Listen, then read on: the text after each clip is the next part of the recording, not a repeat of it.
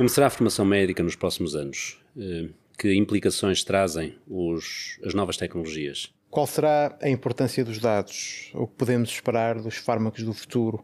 Qual o perfil dos profissionais de saúde nos próximos anos? Estas são apenas algumas das, das perguntas às quais procuraremos dar resposta no podcast uh, Saúde, Conversas e Caminhos, uh, o novo podcast lançado pela Faculdade de Medicina da Universidade do Porto. Para começarmos, uh, diria em grande, temos connosco o, o nosso primeiro convidado, o professor Altamiro da Costa Pereira, diretor da Faculdade de Medicina.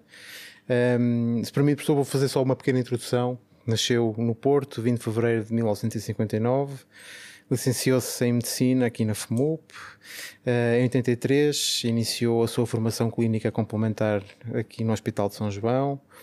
Fez as suas provas de aptidão pedagógica e capacidade científica em Higiene e Epidemiologia em 1990 e doutorou-se na Universidade de Dundee em 1993 curiosamente no mesmo ano em que completou a sua especialidade de pediatria. Seis anos depois, em 1999, fez a sua agregação em Sociologia Médica, aqui também na FMUP, e em 2002 passou a professor catedrático. Elencar todos, todos os cargos que ocupou seria exaustivo. Uh, as funções que desempenha atualmente como como presidente da Rede de Escolas Médicas de Língua Portuguesa e, e como representante da Faculdade de Medicina no, no Conselho das Escolas Médicas Portuguesas, conferem particular relevância à, à, sua, ao seu pensamento em matéria de, de, de educação médica. Uh, mas uh, seria uh, quase imperdoável falar no professor Altamira e não, e não, e não realçar o, o contributo que teve na criação e coordenação do, do MedSeeds, e, e do Sinteses, um, ou não fossem ambos perfeitos exemplos da sua capacidade de liderança e de gestão de recursos humanos, um, uh, características que lhe permitiram, ao longo de 20 anos, transformar o mais pequeno serviço académico da Faculdade de Medicina, o Serviço de Biomatemática, num dos seus maiores e mais ativos departamentos, o MedSeeds, e criar o Sintesis, hoje a segunda maior unidade de investigação da, da Universidade de Porto. E pensando naquele que é o, o seu percurso e numa, numa, numa, num, num poema de Adolfo Casais Monteiro em que ele diz és sangue e nervos e vontade e audácia, cumpre-te. Eu perguntar-lhe ia se se, se revê uh, um pouco neste, neste libelo do, do, do, poeta contra a resignação, pensando no seu percurso. Eh, muito boa tarde a ambos. É, é óbvio que eu revejo-me nisso e, e tenho tentado uh, fazer toda a minha vida transformar, se quiser, o, sangue e a audácia em resultados, que não é fácil, uh, porque isso implica uh, outras, outras qualidades. Implica também diplomacia, implica também sonho, implica uh, juntar as questões mais próprias do idealismo depois àquelas mais próprias do pragmatismo. Eu já agora, mas eu não posso iniciar esta conversa sem uh, corrigir aí uma pequenina nota da minha biografia eu nunca cheguei a fazer uh, pediatria. Eu cheguei a fazer pediatria como interno, mas nunca cheguei a acabar a especialidade, porque precisamente quando regressei da Universidade de Dundee, uh, na Escócia, e retomei as minhas funções uh, na altura aqui na faculdade como professor auxiliar, eu vi-me confrontado com uma situação que não era fácil, que era conseguir conciliar 40 horas uh, de internato de pediatria com a minha recém-nomeação como regente uh, de introdução à medicina, que na altura era assim que se chamava, aquilo que depois veio dar origem uh, à bioestatística e informática médica e a mais uma série depois de, outras, de outros desenvolvimentos. Eu não conseguia dizer, eu conciliar isso, as 40 horas de trabalho no Hospital São João, na pediatria, com tudo aquilo que me esperava como recém-indigitado uh, regente dessa nova disciplina que agrupava uh, então as áreas da bioestatística as áreas da informática médica, as áreas também da história da medicina e da própria bioética, e, não, e até também métodos de investigação clínica, era tudo isso que agrupava essa disciplina, que foi, em boa verdade, criada pela necessidade que a faculdade teve nessa altura de reorganizar-se, eh, porque, digamos, o curso passou de seis anos para cinco, e ela tinha que fazer uma grande reforma uh, estrutural, digamos, do ensino da medicina naquela altura, e uh, tudo aquilo que não eram, uh, na altura, na visão dos, dos reformadores do ensino médico da altura, não eram áreas absolutamente centrais do ensino médico, seja a biomatemática, seja a ética, seja a história, etc. Agrupou-se tudo numa única disciplina, que era uma espécie de uh, miscelânea, onde se juntava, volto a dizer, aquilo que não era verdadeiramente central ao curso, como sejam, uh, como eram. Ainda hoje são áreas como a anatomia, ou como a fisiologia, ou como a histologia. Não eram áreas muito fortes, tradicionalmente. Uh, a biomatemática, por exemplo, tinha existido durante 20 anos na Faculdade de Medicina ela tinha, teve, aliás, um, um início muito, uh, muito pouco uh, auspicioso, porque o primeiro exame de biomatemática foi feito no governo civil uh, da, do Porto e foi vigiado com polícias que não estavam à paisana, que estavam armados, porque os estudantes de medicina daquele tempo não queriam fazer esse exame, até porque depois isso iria selecioná-los mais tarde uh, para uh, depois continuarem ou não continuarem, uh, porque não havia números clausos na altura, o seu curso depois de medicina. Portanto, entravam militar e, e, depois não era possível todos eles irem para o ciclo clínico e um dos exames que se fazia para fazer uma certa triagem era exatamente esse saber matemática e foi muito mal aceito porque as pessoas diziam os estudantes na altura diziam que tinham vindo uh, estudar medicina e não matemática. E, portanto, não queriam, uh, achavam que a matemática que não tinha nada a ver com o curso. É claro que essa tradição de acharem que as áreas mais ligadas à quantificação que tinham pouco a ver com a medicina, depois continuou um bocadinho essa má uh, essa ideia errada, mas era uma ideia que os estudantes tinham, uh, que de facto uh, os médicos não precisavam das áreas quantitativas para nada. É, é óbvio que hoje, passados tantos anos desde essa altura, penso que já não existe essa ideia mas eu ainda sou do tempo em que eh, estudantes se recusavam, estamos a falar já nos finais uh, dos anos 90, se recusavam alguns estudantes a tocar sequer num computador, porque achavam que isso que era também uma coisa contrária ao, à medicina.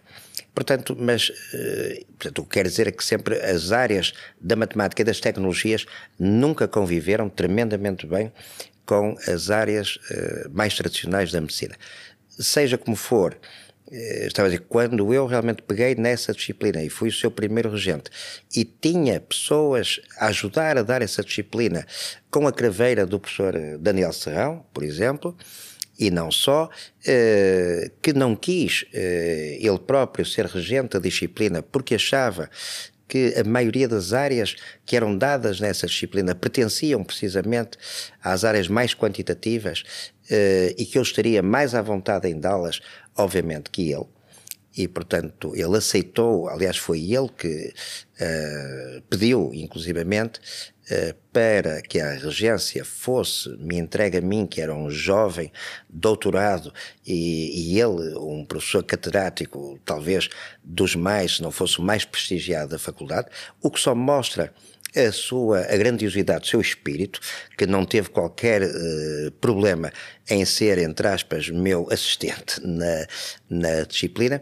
Mas quando realmente eu percebi uh, todo o caminho que tinha que ter, não só para uh, ensinar pela primeira vez essa disciplina, mas também por me ter apercebido que não havia na altura outros assistentes. Eu não tinha, eu iniciei isso para todo o curso de medicina sem ter assistentes. Obviamente o professor Daniel Serrão não era um assistente, era um professor catedrático que ia lá dar uh, umas teóricas, umas aulas teóricas no, na área da bioética, mas que obviamente que não, não me ajudava em tornar a disciplina uma coisa viva na faculdade. E havia realmente essa, essa má consciência relativamente à, à, à, biomatemática, eu tinha que alterar essa má consciência e por isso é que a primeira coisa que eu fiz, quando depois fui nomeado uh, diretor de serviço de biomatemática, que mais uma vez era um serviço que existia há 20 anos, mas que não se tinha desenvolvido absolutamente nada,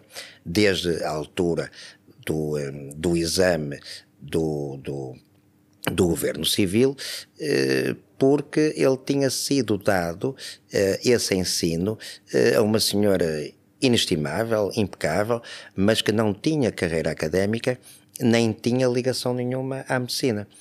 Portanto, era uma senhora que era professora liceal, eh, a quem lhe foi pedido para dar eh, biomatemática, incluindo, digamos, a bioestatística, mas ela, como nunca tinha analisado dados, como nunca tinha eh, se articulado com problemas da medicina, Uh, teve muitas dificuldades. Ela dava aquilo que lhe era, obviamente, pedido pela faculdade, mas nunca conseguiu desenvolver essa área.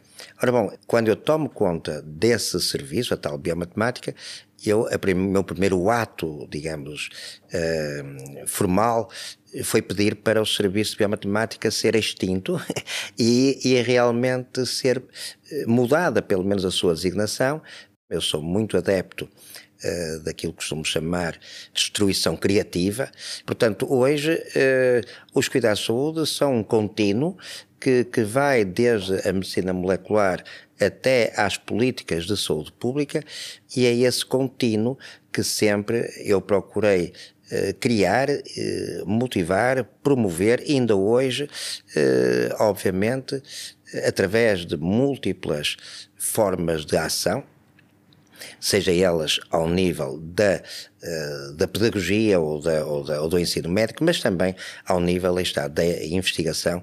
A medicina e o ensino médico têm que estar de mãos dadas com aquilo que vai acontecendo na sociedade e, pelo contrário, às vezes tem que estar, ou idealmente deveria estar, não é só de mãos dadas, deveria estar a liderar uh, esses processos, a inovar uh, continuamente e, e é por isso que eh, seja ao nível do Medicidos, seja ao nível do Sintes, seja ao nível da Faculdade de Medicina ou dos seus eh, laboratórios associados, que tudo isto é um contínuo, volto a dizer, e é um contínuo inacabado.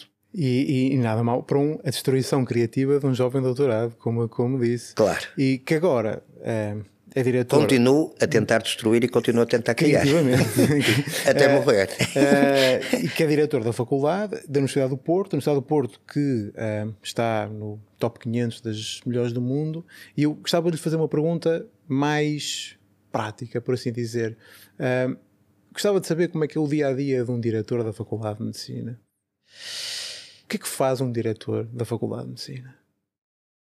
Olha, um diretor da Faculdade de Medicina faz muita coisa que gosta e muita coisa que não gosta. Eu tento uh, fugir, obviamente, daquilo que gosto menos e tento focar mais naquilo que uh, gosto mais. E aquilo que eu gosto mais é provocar a mudança e que se conseguir ser um agente de mudança, positivo, obviamente. Aquilo que gosto menos é de lidar uh, com problemas que a maior parte deles já vêm de há muitos anos, mas que não estão resolvidos, e a maior parte dos problemas tem a ver com dificuldades de articulação eh, entre pessoas. Eh, todos esses conflitos que acontecem entre prioridades, que acontecem eh, relativamente a priorização de atribuição, de alocução, de alocução de verbas, ou de ou de pessoas, ou de uh, contratos, ou de progressões. Portanto, todos esses uh, conflitos e todas essas questões organizativas e questões ligadas, ao fim e ao cabo, a uma estratégia ou à ausência dela uh, na faculdade, isso é, uh, digamos, o que ocupa mais o meu dia e o meu tempo. Não há dúvidas nenhumas. Agora, eh, se eu gosto de resolver eh, problemas, porque gosto, eh, não gosto de muitas vezes retomar aos velhos problemas que foram sendo equacionados e gerados ao longo de muitos anos e que têm a ver com decisões originais, eh, às vezes algumas delas decisões dos anos 80, que ainda hoje, eh, ou dos anos 90, ou, ou dos anos 2000, mas que ainda hoje enfermam eh, a nossa situação. a maneira como nós, como se foi organizando a investigação na área da saúde. Investigação, por exemplo, com separações começadas nos anos 80 e entre os laboratórios eh, na altura que foram feitos com verbas da Comunidade Europeia que foram eh, promovidos pelo, pelo ministro, pelo professor Mariano Gago, eh, e depois que continuaram eh, ao longo de todos estes anos a serem apoiados sem necessariamente se ter reestruturado, eh, porque antes tudo isso foi feito eh, pensando, digamos, que era mais fácil reformar a área da investigação fora das universidades do que dentro das universidades. Mas hoje o que vemos é que isso tem custos muito grandes uh, para as universidades e para essas próprias estruturas que estão fora das universidades. Ora bom, e a mesma coisa que, ou de uma forma diferente, também aquilo que foi feito uh, no SNS não eh, promovendo ou, ou, interrompendo, digamos, todo o movimento relativo às carreiras eh, nos hospitais, todo o movimento relativo à reforma do SNS, e nomeadamente a nível das, o, dos centros de saúde, etc, etc. Tudo aquilo que não foi feito e que também dentro destas áreas não tem sido feito ao longo destas últimas décadas, acaba depois por gerar tensões que, uh, num determinado momento, uh, explodem e até implodem. Ora bom, ou podem fazer implodir. Ora bom, eu sou, desse ponto de vista, muito mais dado a que se façam uh, pequenas reformas, a que se dê pequenos passos sistematicamente todos os anos, que se procure perceber aquilo que está desajustado e que se procure mudar todos os anos do que realmente passar uh, décadas sem mudar nada e depois uh, a mudança uh, torna-se inevitável por um lado e torna-se profundamente ou potencialmente profundamente destrutiva por outro. Portanto, há aqui, digamos, toda uma, uma forma de encarar as coisas que, que não é prevalente, infelizmente, no nosso país. Uh, nós não gostamos muito da mudança e fazemos tudo para não mudar, e depois a realidade apanha-nos e obriga-nos mesmo a mudar, mas com, se calhar, nas piores alturas. E, e portanto, uh, digamos, eu, eu continuo sempre a tentar estar atento uh, à realidade que me cerca e a tentar ajudar a que se vão eh, mudando pequenas coisas para realmente não sermos apanhados depois numa, numa, numa onda de mudança que às vezes é pior que um tsunami. O, professor falou, uh, mencionou agora a questão do, do, do atual estado do, do, do SNS. Uh, subentendo das suas palavras que, que, o diagnóstico que faz é que estamos na, na presença de um, de um doente uh, que apresenta, onde convergem várias comorbilidades, eh, perguntar-lhe-ia se, se, por um lado, se as faculdades de medicina, e neste caso em concreto a Faculdade de Medicina do Porto, corre o risco de ser contaminada por essas mesmas enfermidades, e também, eh, por outro lado, se a Faculdade de Medicina ou as faculdades de medicina podem ser agentes de mudança do Serviço Nacional de Saúde. Pergunto isto porque muitas das vezes ou aquilo que, que, se ouve na opinião pública é um bocadinho a ideia de que eh, se houvesse mais médicos, se aumentassem as vagas, eh, isso seria a, resolução para todos os problemas do, do Serviço Nacional de Saúde. Eh, o que é que se lhe oferece dizer sobre, sobre esta interação entre SNS e faculdades de medicina? Qual é o papel que as faculdades de medicina podem efetivamente ter para contribuir para solucionar os bom, problemas deste doente? Pois, é, é uma boa pergunta, mas deixe-me ir atrás um bocadinho. É óbvio que as faculdades de medicina eh, são exatamente uh, o local onde uh, se está a criar Uh, onde se tem criado desde, enfim, desde o século passado, desde antes do século passado, uh, a Faculdade de Medicina foi criada, aqui a do Porto, foi criada em 1825, uh, pelo Dom João VI, no seu regresso do Brasil, que, entretanto, já tinha criado duas faculdades de medicina no Brasil. Portanto, aqui a Faculdade de Medicina do Porto e de Lisboa foram criadas após duas congêneres uh, criadas pelo mesmo rei no Brasil. Porque até então só havia uma Faculdade de Medicina, que era uh, Coimbra da Universidade de Coimbra. Mais tarde, eh, todo esse movimento eh, ligado, eh, digamos, às, às escolas médicas, foi esse movimento que gerou, digamos, a qualidade dos médicos e a qualidade da assistência médica sob sua influência, neste caso, em todo o norte do país. Vamos ser muito claros. Quando realmente a Faculdade de Medicina no seu, no seu primeiro centenário, em 1925, clama junto dos poderes instituídos, junto do regime, estamos a falar em breve, uh, vem, vem, vem o regime do Estado Novo, vem o Salazar, e quando realmente os professores da Faculdade de Medicina clamaram junto uh, do Estado que precisavam para realmente melhorarem o seu ensino, melhorarem a ciência, melhorarem isso tudo, era preciso juntar essas três vertentes, na altura a vertente do ensino, a vertente da investigação e a vertente da assistência, porque claramente uh, era preciso uh, ter a tal prática, ter a tal experiência de facto contactarem os professores de medicina, tinham que contactar, obviamente, com os doentes e tinham que usar o seu contacto com os doentes para uh, fazerem investigação e fazerem ensino. E, portanto, esta tríada ensino, investigação e assistência foi esse o mote do primeiro centenário da faculdade.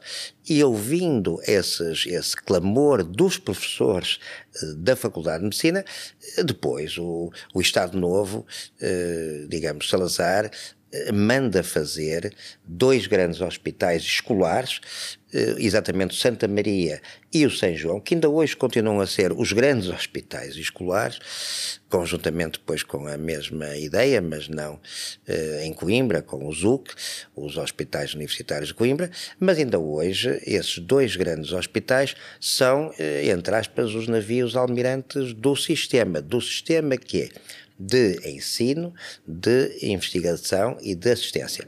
Simplesmente, e isso foram na década de 50, 60, foram, digamos, os, o, uma inovação tremenda e um grande e deram um enorme desenvolvimento, eh, digamos, da medicina eh, portuguesa e da assistência que permitiu eh, mais tarde fazer certamente o SNS.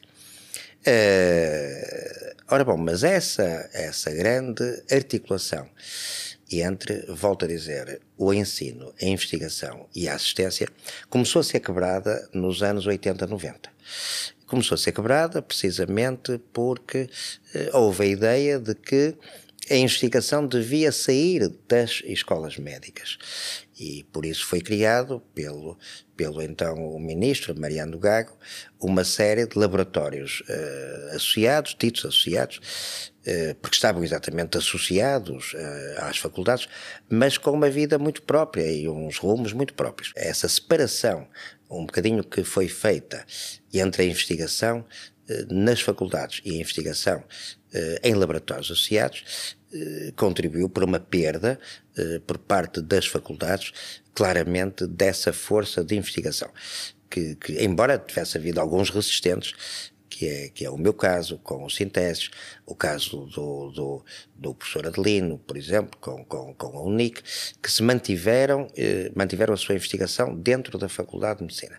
Mas uma parte muito substantiva da investigação da Faculdade de Medicina, nomeadamente aquela que era mais de natureza, mais próxima, aí está, das, das, das eh, da biologia molecular eh, saiu bastante da faculdade. Depois, mais tarde, eh, já por alturas dos anos 90 e, sobretudo, no início do terceiro milénio, foi feita a separação da assistência. E, e aquilo que era o tal laboratório, o tal eh, hospital escolar, eh, que, que era, digamos, uma, uma. juntava essas três valências, mas que na prática era eh, governado, eh, articulado, etc.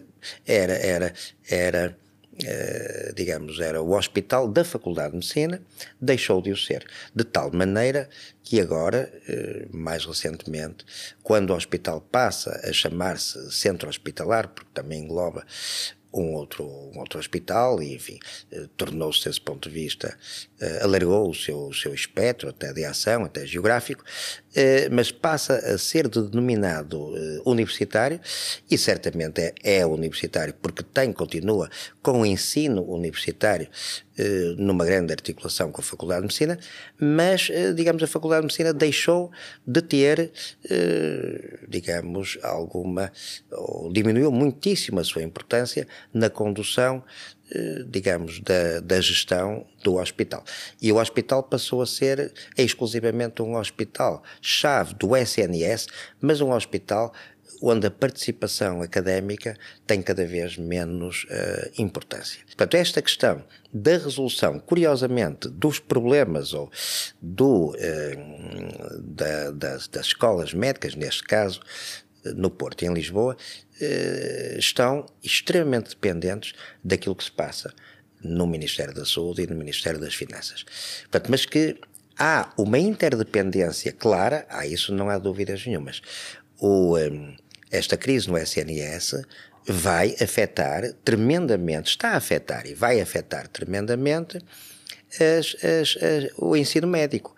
E, e, nomeadamente a Faculdade de Medicina da Universidade do Porto, isso eu não tenho dúvidas nenhumas. E se não conseguirmos, uh, isto está de tal maneira interligado que se não conseguirmos resolver o problema do SNS, nomeadamente a atratividade uh, do SNS, nomeadamente a atratividade dos hospitais ditos universitários, as faculdades de medicina vão sofrer, que não é pouco. Vão sofrer na sua capacidade de ensino, obviamente na sua capacidade de investigação, como já sofreram com os laboratórios associados, e obviamente na sua capacidade de intervenção junto dos cuidados, dos cuidados de saúde ou da assistência, que é uma coisa que dizer junto à sua capacidade de inovação. Onde é que se vai fazer a inovação? Bom, a inovação pode-se fazer de facto, uh, e tem-se feito, de facto, nos laboratórios, na indústria farmacêutica, tem-se feito e vai-se continuar a fazer neste momento, e se calhar cada vez mais, nos hospitais privados, mas onde a inovação era feita, uh, que era nos grandes hospitais públicos e nos centros de saúde públicas, aí, a continuarmos assim, não vai ser mais feita. Ou vai ser feita com enormes carências. E, eh, e isso, penso, para mim, que é uma das razões principais pela falta de atratividade neste momento do SNS, é que para além de pagarem mal, mas isso era uma coisa já crónica também, já há 20 anos não pagavam grande coisa, eh, e foram sempre cada vez pagando menos bem. Uh, mas as pessoas, nomeadamente os médicos, ainda tinham algumas coisas que os ligavam uh, a estes grandes hospitais e não só, que era exatamente a questão da inovação, dos grandes equipamentos, etc. E era a questão uh, de uma carreira académica, de possibilidades que tinham de investigar, de, de, se diferenciarem a partir da sua ligação à universidade e, neste caso, à Faculdade de Medicina. Mas agora o, o professor fala.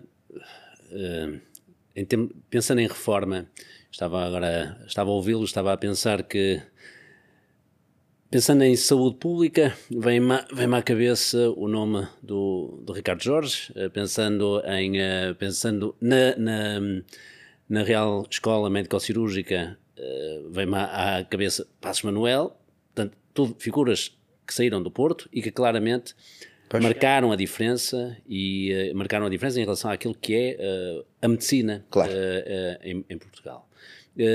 Se calhar falta-nos um bocadinho essa, essa, esse arrojo, essa, essa visão de futuro para, para fazer essa para fazer essas esse, dar esse ponto, ou melhor, essa, essa, esse passo que permita pôr cobre um bocadinho a este a esse espírito bairrista, minifundiário, pois. muito minhoto, claro. um, que, que, não é na, que, que, não, que não nos proporciona a escala e a massa crítica de que falava. Portanto, não é por acaso que cita dois grandes nomes, mas dois nomes que saíram do Porto. O, o Ricardo Jorge foi apedrejado no Porto, a sua casa, pelo menos.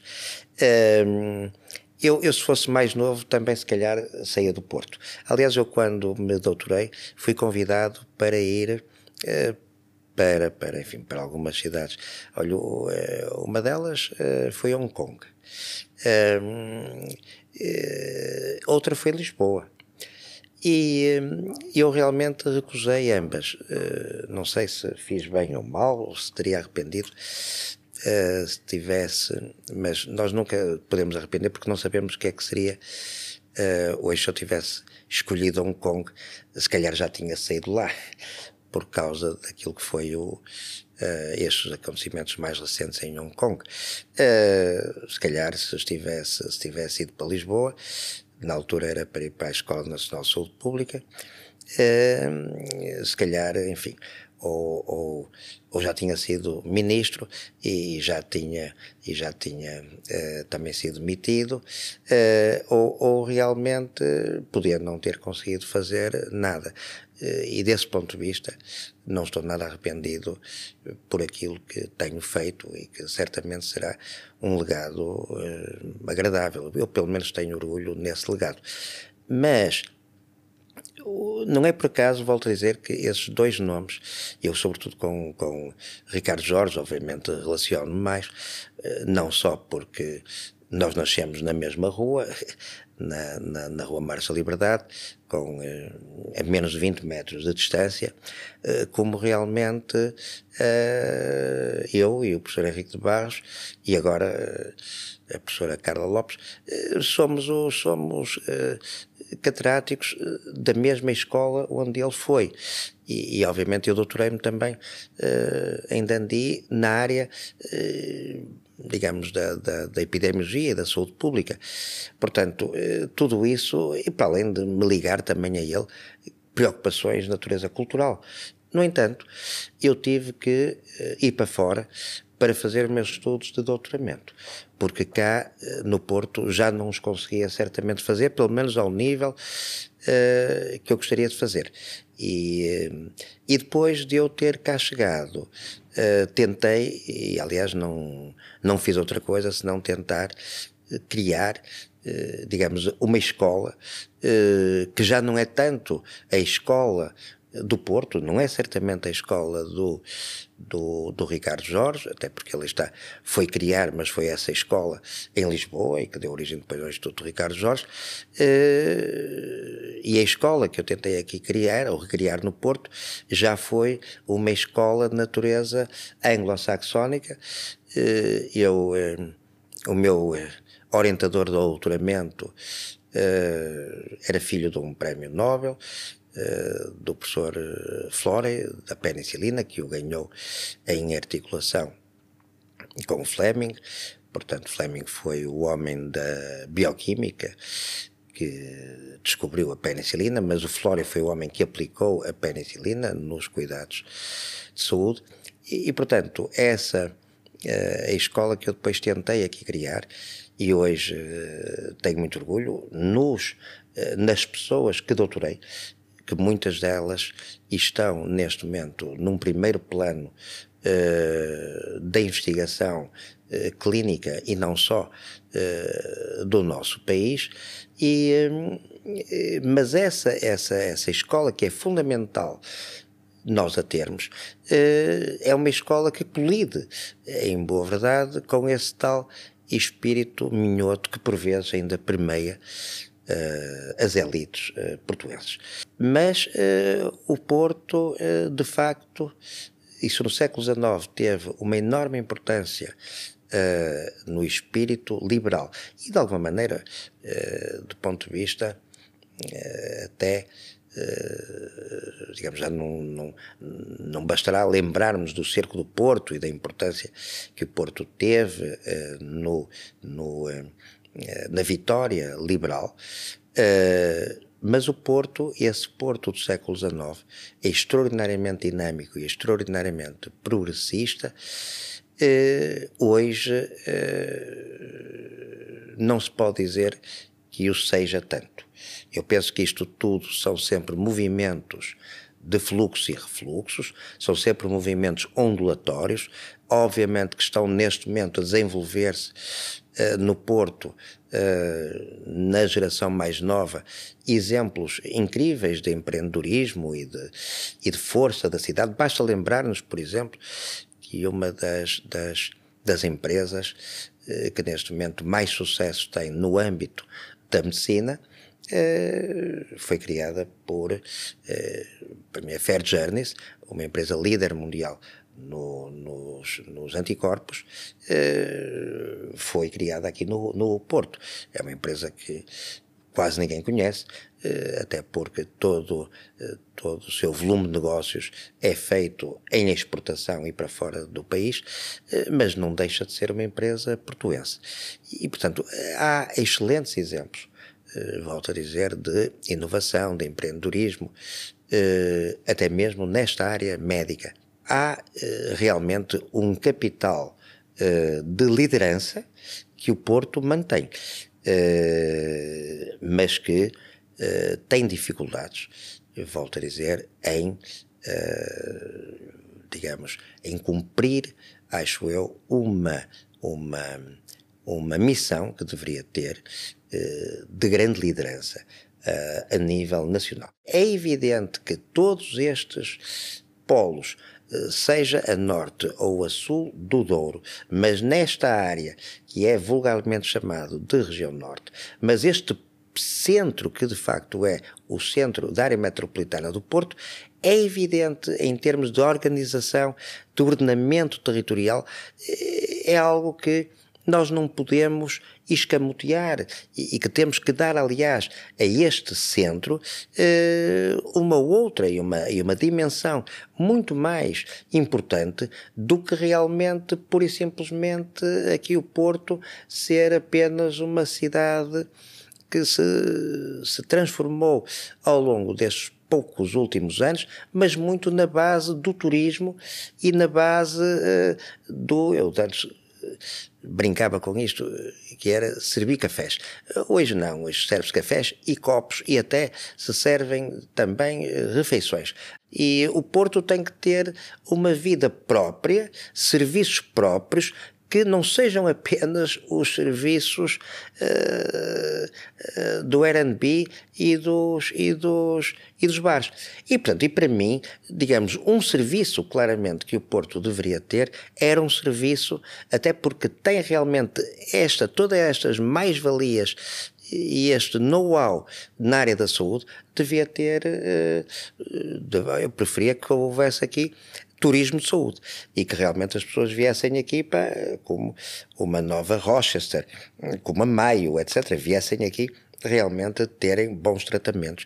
Gostava de ter aqui, obviamente, mas enfim, o Champalimau eh, lá deu o seu, o seu dinheiro para Lisboa, etc.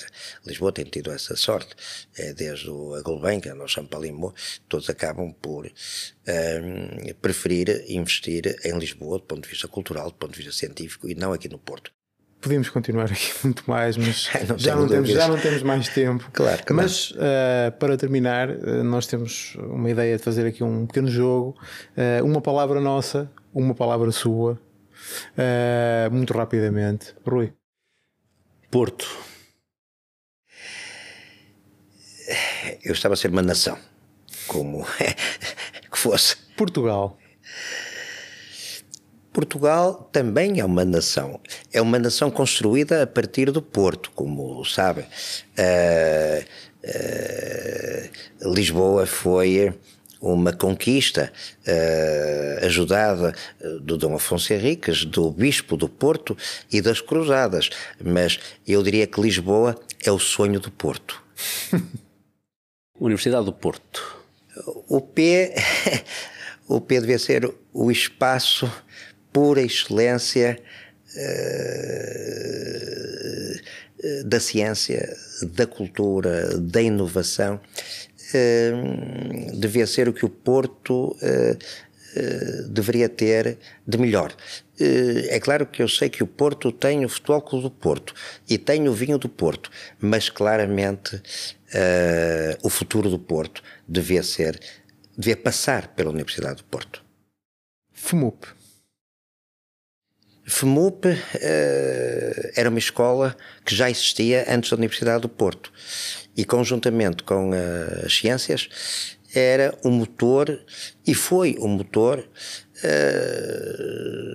do ensino, da ciência e da cultura no Porto.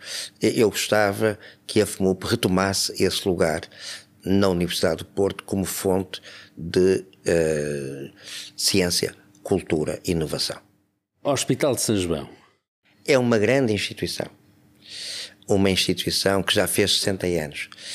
É, é o maior prestador de serviços na área da, da, da assistência médica do norte do país. SNS.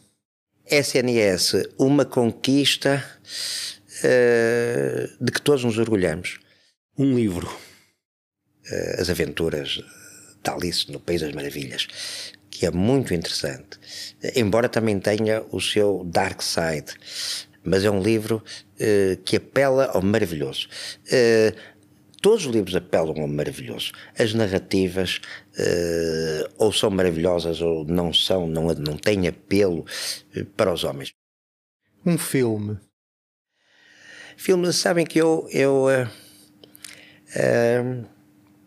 eu sou sempre um bocadinho pelos clássicos.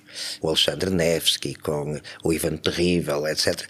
Eh, ou então ao cinema japonês. Eh, eh, enfim, tudo aquilo que for mais puro, mais essencial e mais e que a partir daí está feita a gramática do cinema e a gramática depois usada para toda a inovação possível e imaginária uma preocupação? A minha maior preocupação de, de, de, mantermos o discernimento, a lucidez e a sensatez. Portanto, a minha maior preocupação é a saúde mental. Um desafio. O desafio é que as novas gerações uh, não cessem de procurar o, um, o impossível, o improvável, não cessem de procurar a utopia, articular o idealismo com uh, o pragmatismo e, uh, e, o, e, a capacidade de implementar coisas que, que, que funcionem. A propósito da, do Lewis Carroll e da Alice e da fantasia, um sonho. O, o meu sonho, eu, eu tenho tenho mantido isso e talvez seja isso até que me tem dado uh, tal saúde mental que outros à minha volta às vezes vejo perder, uh, é porque eu tenho conseguido viver uma second life. A minha second life tem sido uh, um amor que tenho nutrido e que tenho cultivado pela arte. E, portanto, eu gostava, o meu sonho é desenvolver mais esse legado artístico. Muito bem, professor, muito obrigado. Muito obrigado por estar aqui, pelo seu trabalho e certamente teremos a oportunidade de falar novamente. Obrigado a todos os que nos acompanharam neste primeiro episódio do, do podcast Saúde, Conversas e Caminhos. Eu sou o Rui Amaral Mendes. Eu sou o Tiago Jacinto. E este é o um novo podcast da Faculdade de Medicina da Universidade de Porto. Obrigado. Até à próxima. Obrigado.